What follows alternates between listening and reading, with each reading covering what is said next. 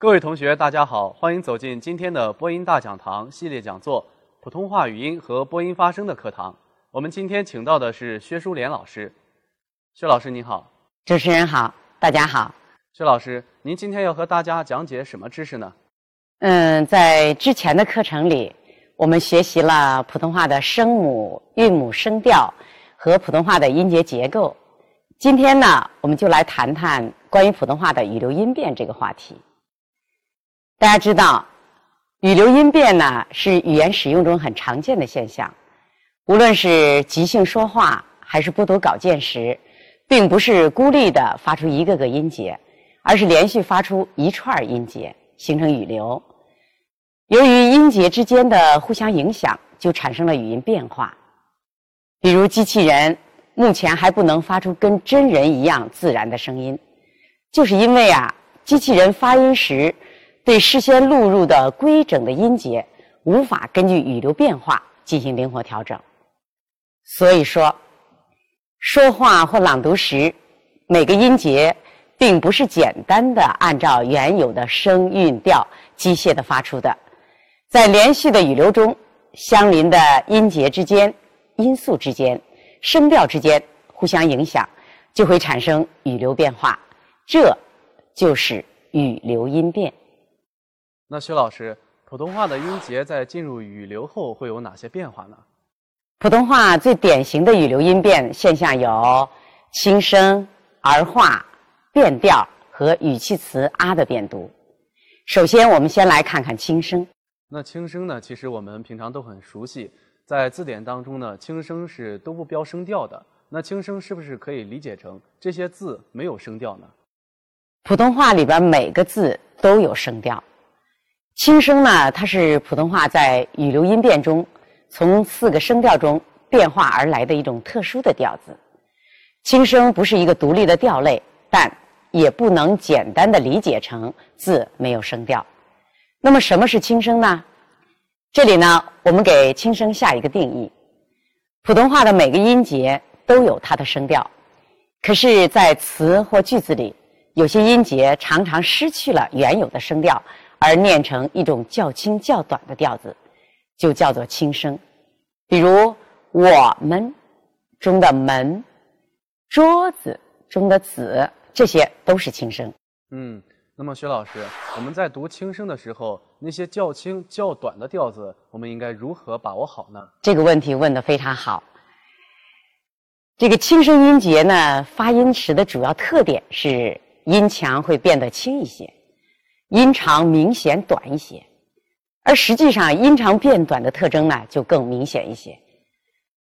发音时特别要注意轻声音节在音强、音长、音高和音色四个要素方面的变化。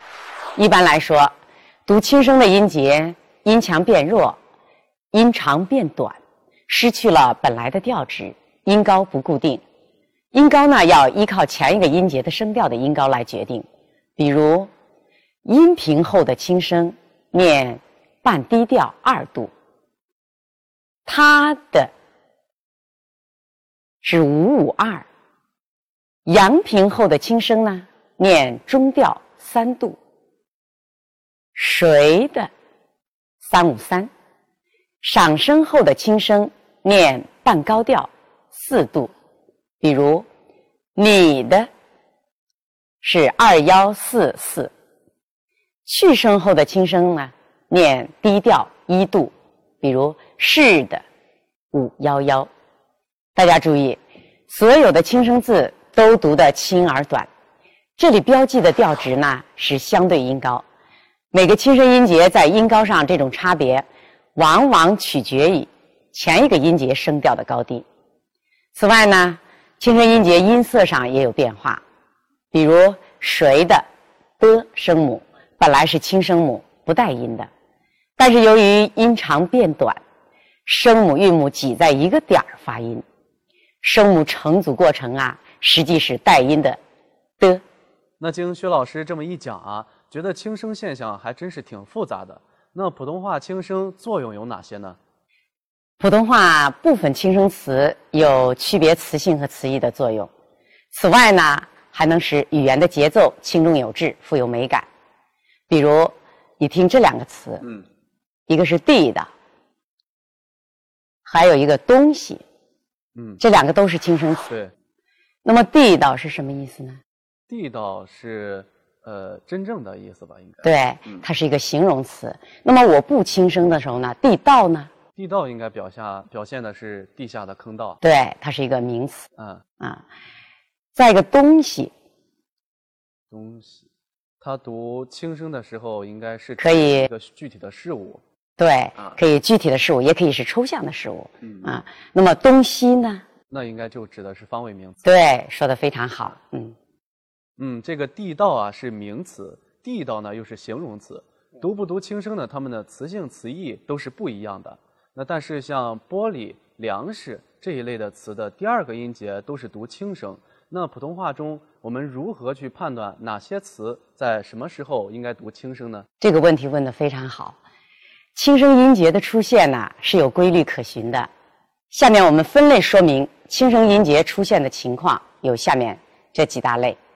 第一种情况，具有区别词性和词义功能的轻声。我再举两个例子，比如人家和人家，呃，轻声的时候应该是个代词，对吧？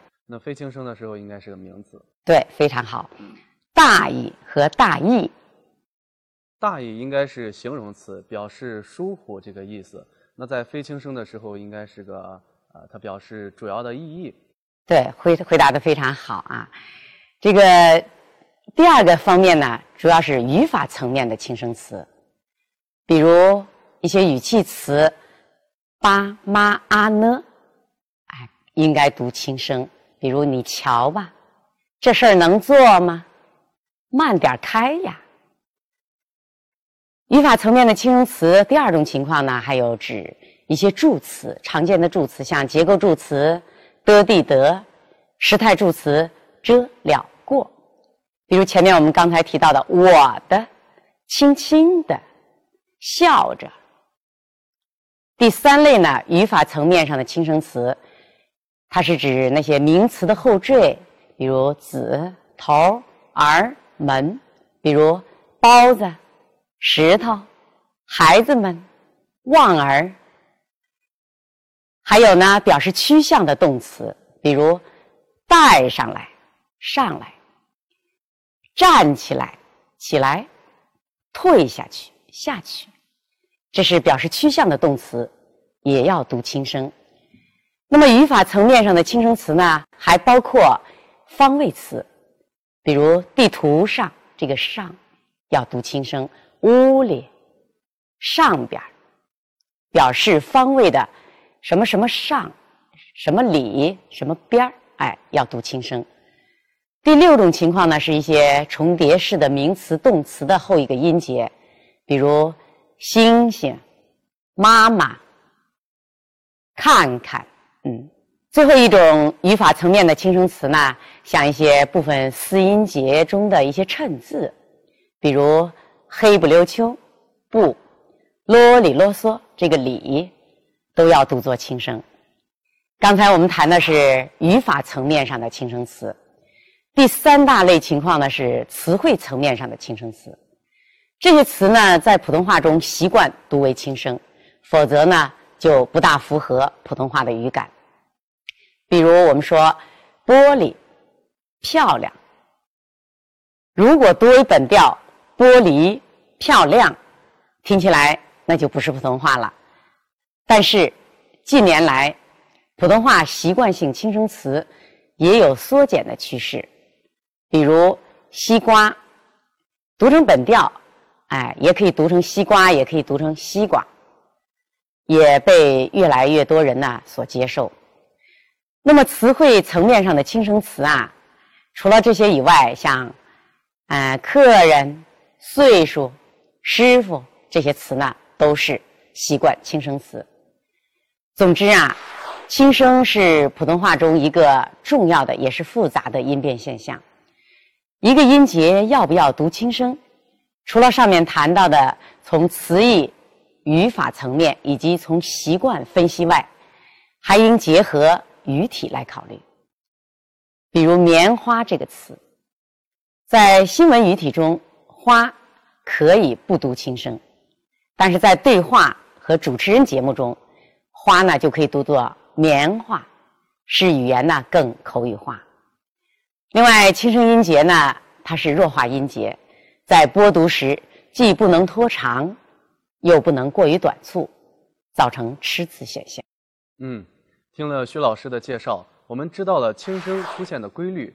那在说话和朗读中呢，就能更好的使用轻声了。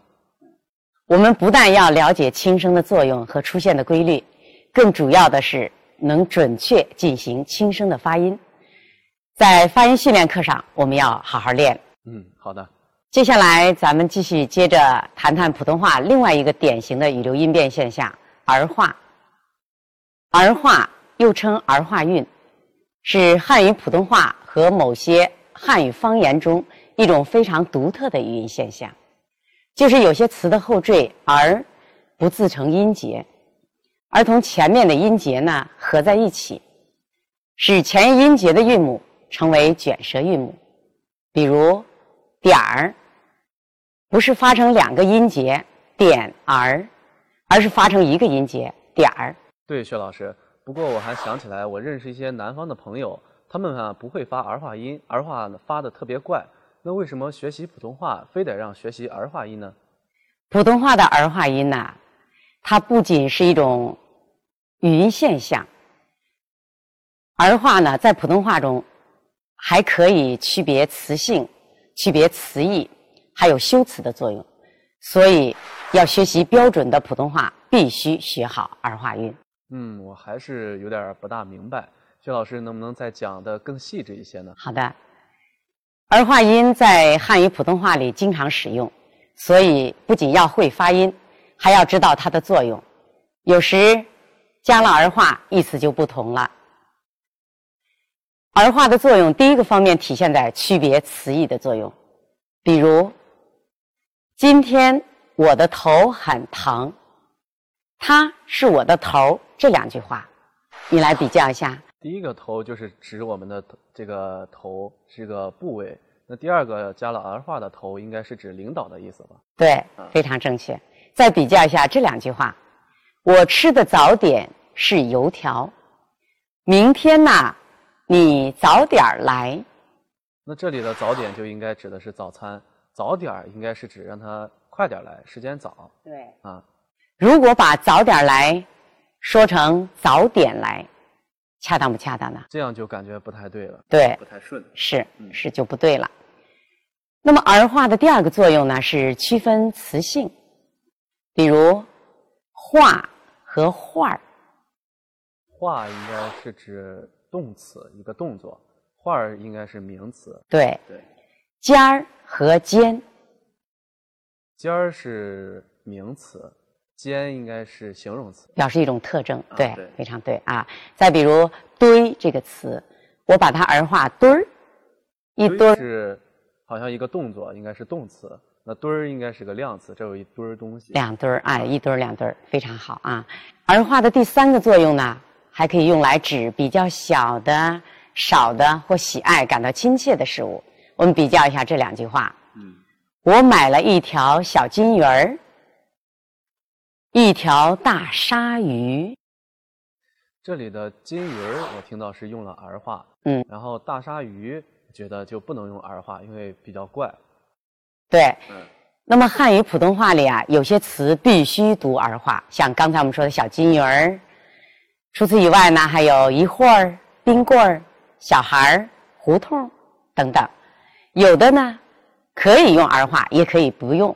比如“熊猫”这个词，可以读儿化“熊猫”，也可以读“熊猫”。还有像公园、公园儿，都是可儿化、可不儿化的。但是那些表示严肃认真或者高大雄伟的事物。一般是不读儿化的，例如大前门北京的地名大前门可以儿化，但是天安门呢，一般不能儿化。对，嗯。那薛老师，我还发现有些人在发儿化音的时候，常常会出现舌头僵硬、不太利索的情况，这是为什么呢？儿化发音时啊，卷舌呢，我们要注意，一定要到位。如果卷舌过轻或者没有卷舌动作，靠舌位向后代替等这些发音方法都是不正确的。关于儿化的发音规律和发音方法，需要我们专门呢在训练课上来反复练习。那薛老师，接下来我们该讲哪方面的呢？接下来我们再谈谈变调的话题。变调呢是普通话一个很重要的语流音变现象，指的是普通话音节在连读时。相邻音节的声调发生变化的现象。普通话中的变调主要包括上声的变调、去声的变调、一部的变调以及重叠形容词的变调。首先，我们来看看上声的变调。我们知道，上声本来的调值是什么呢？是二幺四。上声音节在单念或在句尾时不变。仍读本调，但是上声的本调在语流中经常不会出现，大部分情况下会发生变调现象。上声音节变调呢有如下规律，比如上声音节在阴平、阳平、去声和轻声音节前，它的调值二幺四呢变为二幺幺，即所谓半上。比如百般。祖国、讨论、斧子这些词语，赏声音节变调的第二种情况，当两个赏声音节相连，前一个音节的调值由二幺四变为接近三五，也就是所谓阳赏。比如雨水、买马。旅馆、土改、百米这些词。第三种情况呢，当三个赏声音节相连时，情况就会比较复杂一些。如果前两个赏声音节呢语义紧凑，语停顿在第二个音节后，可以称之为双单格的形式的时候，此时前两个音节变为阳平三五调值，比如。展览馆、选举法、打靶场等等。如果后两个上声音节语义紧凑，语停顿在第一个音节的后面，我们称它为单双格时。此时开头音节呢处在被强调的逻辑重音，我们要读作半上二幺幺。中间音节呢变为阳平三五，比如。党小组、小两口、冷处理。原来上声的变调还是挺有讲究呢。那一和不的变调就相对容易掌握一些吧。一和不的变调呢，很常见，也很灵活。大家知道，一的本调是阴平五五，不的本调呢是去声五幺，在单念或处在词句末尾的时候不变调。一呢，还有在表示叙述时仍读原调。当他们在其他音节前有下面几种变调。我们先来看一的变调：单念或在叙述词中以及末尾读本调，如一、二、三、统一、万一、第一、十一。在去声前变阳平，比如一切、一定、一样、一项；在非去声前变去声，比如一行、一年、一宿、一起；一加在重叠词中间变轻声，比如。说一说，闻一闻，这是一的变调。下面是不的变调，不单念或在语句末尾以及在非去声前仍读本调，比如不，我不，不说，不来，不好，在去声前变阳平调，比如不去、不怕、不要。不加在重叠词中间变轻声，比如听不听、好不好、去不去。薛老师，您一开始也提到了去声的变调，我印象中呢，去声是不变调的吧？去声的变调呢，哎，常常被忽略。其实去声也有变调现象。去声的变调呢，就比较简单啦，因为普通话去声音节在非去声前一律不变调，它只是在两个去声音节相连的时候，也就是说，去声它用在去声音节前面，就会变调。由全降调五幺变为半降调五三，比如“记录”这个词，我们在读的时候，我们不能读成“记录”，而是要读作“记录”。此时的五幺调值呢，已经变成了半降调。类似的还有“摄像”“救护”“贵重”等等这些词。嗯。那说完了变调了，接下来我们就该说说语气词“啊”的变读了吧？是的，“啊”的变读呢是普通话另一个很常见的语流音变现象。大家知道，“啊”是汉语中一个很常见的语气词，“啊”也可以是叹词，独立用在句前。比如说，“啊，祖国的”这句话里边的“啊”，这个呢不属于我们今天讨论的语气词“啊”的音变现象。作为语气词，“啊”出现在句尾是轻声音节，因受它前面音节收尾因素的影响，会发生不同音变，分别读作呀、哇、那、啊、ra、ra。比如，他怎么不回家呀？他会不会跳舞啊？你是哪里人呢？河水真清啊！你可要三思啊！他真是一位好老师啊！那薛老师，我们如何该正确的判断“啊”的读音呢？哎，这个问题问的也非常好。我们知道，“啊”的变读并不是硬性规定，而是随着语流自然发生的音变现象。啊的变读呢，大致也有一些规律，主要是来看啊前一音节的收尾因素是什么。比如刚才我们举的例子，他怎么不回家呀？这个啊呢是用在前一音节收尾因素是一，或者是啊、o、呃、u、i 这些元音时，要读作呀。如果啊的前音节呢，收尾因素是乌时，要读作什么呢？哇。总之啊，啊的变读规律是语流中自然产生的语流音变现象。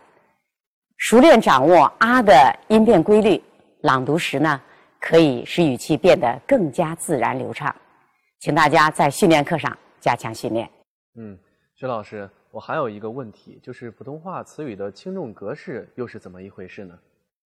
在说话或朗读时啊，我们要把每个词说得清楚自然，就必须掌握词的轻重格式，这样才符合普通话语感的要求。我们给普通话词语的轻重格式呢下一个定义是这样表述的：在普通话和各方言中。一句话里双音节词或多音节词中的每个音节都有轻重强弱的不同，造成这种变化的原因呢？除了音节和音节之间声调的区别外，还因为构成一句话的词或短语的每一个音节有着约定俗成的轻重强弱差别，称之为词的轻重格式。如果不遵守词语的轻重格式，在说话或者朗读时，就像小学生念课文蹦字的感觉，或者像和尚念经一样，听起来就非常别扭，就不像说话了。播音员在播读稿件时，轻重格式混乱，会使听话人呢无法正确的去捕捉语流中的信息。嗯，也就是说，这个词语的轻重格式，一方面是指普通话和各个方言中约定俗成的，那另一方面呢，就是指一句话中的每个词都有轻重强弱的差别。啊，你说的太好了，对。嗯我们先来看看双音节词语的轻重格式吧。嗯，这个比如你听这几几个词：人生、人生，第三、第三，大妈、大妈，日常日常，这些双音节词语，在发音的时候呢，它两个音节呢，第一个音节是读的稍微稍微轻一点。中，哎，是中音，对，然后第二个音节呢是重。嗯中重格式，中重格式啊，在普通话双音节词语中啊是最常见的一种形式。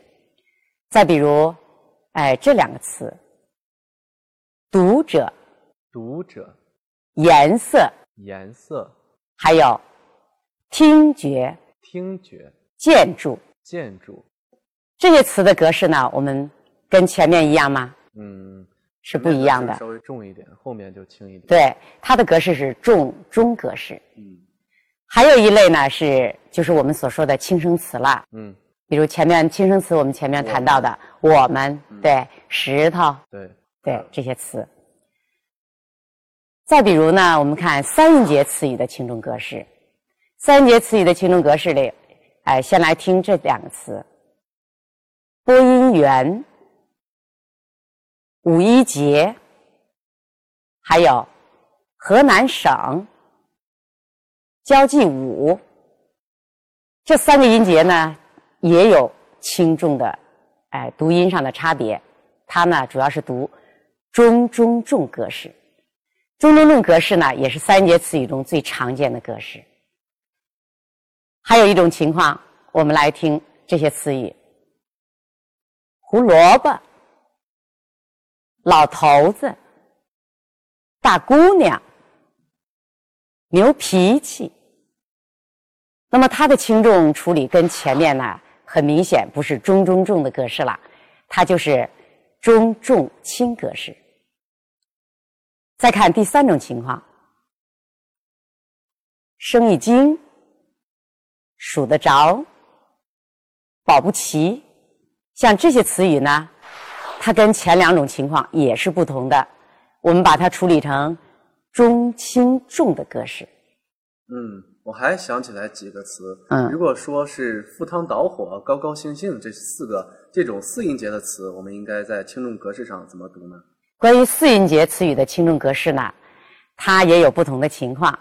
比如刚才你提到的“赴汤蹈火”，还有“耳濡目染”，像这些具有并列关系的成语，我们读的时候呢，我们要把它处理成中重中重，也是非常常见的。除此以外呢，还有一些专用名词、叠音形容词、象声词，比如社会主义、巴黎公社、奥林匹克、噼噼啪啪。很明显，我们在读这些词的时候，我们要把它处理成中轻中重，哎，重音在第四个音节上。